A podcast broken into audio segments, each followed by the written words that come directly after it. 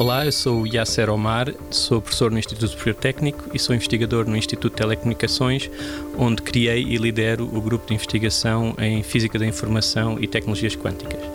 Um projeto uh, que ganhámos, projeto de investigação europeu que ganhámos recentemente é o projeto Quantep, em que uh, procuramos investigar se a computação quântica pode ajudar a resolver os enormes problemas de processamento de dados que existem no CERN, uh, no Laboratório Europeu de Física de Partículas, onde se fazem experiências de física fundamental com colisões de partículas que geram um número imenso de dados e que é um grande desafio em termos de uh, processamento de dados.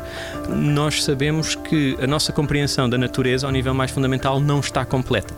E uma forma de conseguirmos uh, completar essa, essa compreensão que temos da, da, natureza, em particular ao nível quântico, é usando estas experiências, por exemplo, detectando novas partículas. E isso, para se conseguir detectar uh, partículas ainda não, que não são conhecidas, cada vez tem que usar mais energia e essas colisões vão cada vez gerar mais dados. E já está previsto que a próxima atualização deste, um, deste acelerador, que será para 2026, salvo erro, já se consegue estimar que hoje em dia o número de dados que vai gerar será praticamente incomportável para os computadores atuais. Portanto, a computação quântica pode não só ser uma ajuda, pode ser uma necessidade, caso, caso resulte. Mas isso é um pro projeto que nós temos agora a investigar. Portanto, estamos já a pensar, a pensar aí. E tem grande interesse uh, também da parte, uh, da, parte da, da indústria, em particular a Google está muito interessada neste, neste, neste projeto projeto.